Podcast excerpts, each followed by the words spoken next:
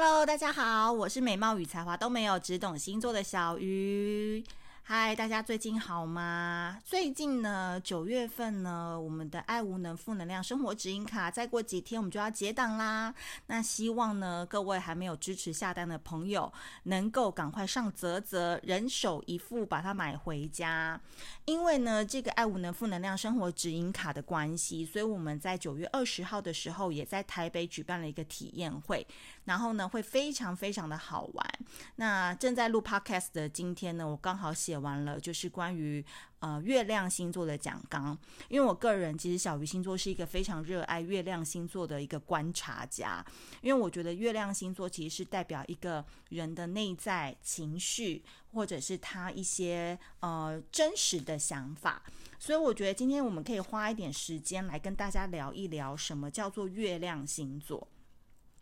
那其实我自己写星座，并不是本科系，或者是真的是什么啊学过什么研究啊来的。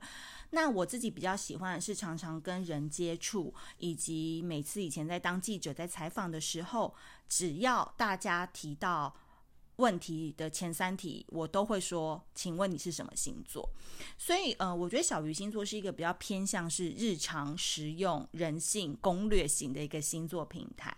那我自己以前也都是只懂太阳星座，比如说处女座就是很机车、很龟毛啊，完美主义呀、然后利己主义者啊。那可能水瓶座就是外星人啊，很奇怪啊，然后或者是呃都不懂他在想什么。那双鱼座可能就爱哭啊，然后就是情绪化啊，然后带着浪漫的眼睛在看这个世界等等。就是我们会有一点点对于太阳星座的一种整体的认知，就会加附在这个人的身上。但是我后来觉得说，星座哪有这么简单？就是每一个人的星盘其实就有点像东方所讲的八字，你的星盘的构成其实就代表了你这个人百分之六十到七十的一个基本面相。我不敢说是百分之百，因为后面的百分之三十到四十是你自己在成长以及进入职场之后，你会戴上的假面具，你会开始有一些防御机制，以及你这个人的价值观可能会开始产生变化。所以我觉得这个都是相辅相成的。那今天呢，想要跟大家来聊聊看这个月亮星座。那我觉得比较有趣的事情是，其实我们常常就说，呃，太阳星座、月亮星座、金星、火星，大概。到底代表什么？那从我自己的认知啊，小鱼星座本人的认知来讲，我常常都会这样子举例。我会说，太阳星座好像是你的爸爸。那爸爸呢，就是比如说我姓罗，那因为我出生在罗的家庭，所以我一出生我就是姓罗。那就像我生日在九月，我出生在九月，那我就是处女座。就是他有一点点没有被法办法被改变，就是你出生是在什么样的家庭，什么样的月份，你这辈子可能就是。撑着这个招牌行走天下。那其实太阳星座呢，它其实是一个人的主观自我意识，它其实也是一个人对于自己认可的一个方向。所以我觉得很多时候我们的自我意识是在太呃青少年的时候开始茁壮的。就像我们小学的时候，可能还不太会跟人家聊星座嘛。那你可能到国中开始有了喜欢的人啊，暗恋的学长啊，或者是想要更了解的对象。或者是你想要更了解的自己，所以你才会开始往内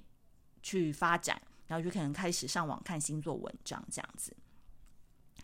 所以我觉得太阳星座就有点像是对于父亲形象的一种价值认同吧。就是有时候人家就是硬套你是处女座就很龟毛，你也没办法说什么，因为可能大部分普遍的价值跟认知是这样。但这个我们机有机会以后再聊。那我觉得月亮星座最特别的原因是因为。月亮其实是代表一个人的内在情绪的运作，它甚至呢是跟你的安全感有关哦。而这个安全感，就是来自于小时候最照顾你，你可能一出生，诶，还没出生之前就跟他有连结的，就是你的母亲，所以。你的母亲跟你的情感连接其实非常深刻的原因，是因为它会展现到你后来对于情感关系或是亲密关系的这个场域当中，你的任何面相都有可能是被妈妈小时候对你的影响，然后导致你长大之后会有这些镜头，或是会有这些症状，或者是这种反应。有可能太阳摩羯的人，他是一个非常理性、客观，然后我们大家都觉得他是实事求是的人。可是他可能月亮落在双鱼，或者是落在巨蟹，诶，他在情感关系当中那种情绪化、不通人情、热爱、牺牲、奉献的一面，我们旁人并不知道啊，只有跟他相处过的情人才会知道这一面。所以月亮星座是蛮特别的，所以。呃，我们会依照自己的内在情绪的运作，很自然而然的就会想要去找到属于我们自己的一份归属感跟安全感。所以，这个内在情绪是我觉得月亮星座带给我们一个非常大的一个温暖，或者是一个稳定的感觉。所以，嗯，如果说你的内在情绪很安稳，我觉得必须要有几个因子，比如说第一个，你的家庭。观念，你的家庭气氛，你从从小生长的家庭环境，它带给你是否有足够的安全感？再来，金钱，这是最现实的，你的钱够不够用？没有钱还来谈感情，先吃饱再说吧。这种金钱物质上带给你的安全感，还有你的居家生活，你的生活方式是你要的吗？还是你只是每天浑浑噩噩的过日子？再最重要的当然就是情感关系了。我觉得情感关系一直都是星座当中的问题大户，就是很多人想要看星座，都不是想要看自己哦，反而都是想要先看别人，先求外而不求内。我觉得这也是大家蛮普遍的一个通病。所以我觉得从月亮星座我们可以来探讨的东西蛮多的，因为其实月亮星座的内在情绪是一个非常强大的驱动力。因为其实月亮啊，它是有点像是躲在太阳下面的一种隐藏版的真我，它可以说是你一种不想要被人家知道，只想在你熟悉的人事物前面展现的一种情绪，或是你所压抑的那一面。所以他不能从太阳星座这么理性、不客观、非常主观的来分析。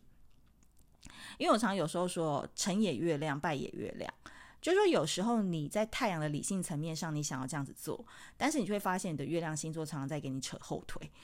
或者是说，诶，你的太阳星座可能是比较软弱型的，但是你的月亮星座给你非常一个 strong 强而有力的后盾，也可以相辅相成，成为一个非常好的一个 partner。所以我觉得太阳星星座它带给你的是一种光亮感、光芒感，但是天黑之后、夜深之后，你所要理解的是你的月亮星座。那月亮星座，你可以上网打星座命盘，然后输入你的出生年月日还有时间，那你就会知道说，哦，你的月亮星座会落在哪里。所以呢，我会觉得接下来我们的一些议题哦，也可以绕着就是月亮星座来来讨论。那像我自己是月亮金牛的人，那月亮金牛它有几个面相，比如说从小就是喜欢比较物质过的，可能会比较好一点。再来就是我们的妈妈可能都蛮会理财的，然后再就是金钱运不错，女性贵人多，这是一些大概的一个面相。那进入到情感关系当中，诶，我们小时候跟母亲的连结就会反映到我们现在正在谈的这个对象，或是正在谈的这段感情的相关的一些想法。所以呢，我觉得月亮星座是很好玩的星座，所以未来的讲座我也蛮希望我我我必须说我的这个。不一定是真实，呃，比如说占星学或者是研究学当中的一些说法，那可能是我平常在跟人与人交往，或者是在跟大家沟通时，当我知道对方的月亮星座的时候，我会特别去观察的一些面相。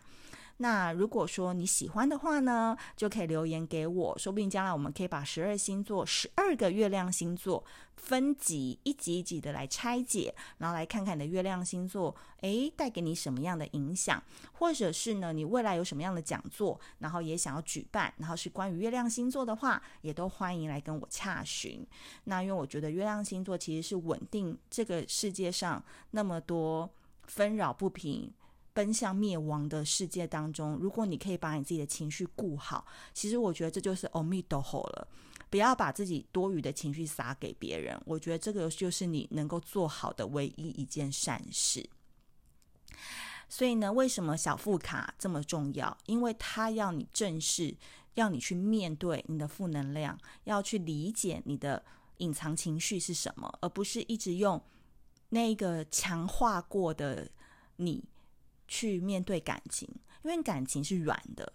如果你的心还是很硬，一直用理性去思考的话，我觉得你可能在每一段感情当中，你受挫或一直跌的坑都是一样的。所以呢，大家如果想要听关于月亮星座的一些相关想法的话，那都记得留言给我哦，好不好？那离开前记得写一下评论跟分享一下。那对月亮星座如果有什么想法，再记得跟我说。那我们下次见，拜拜。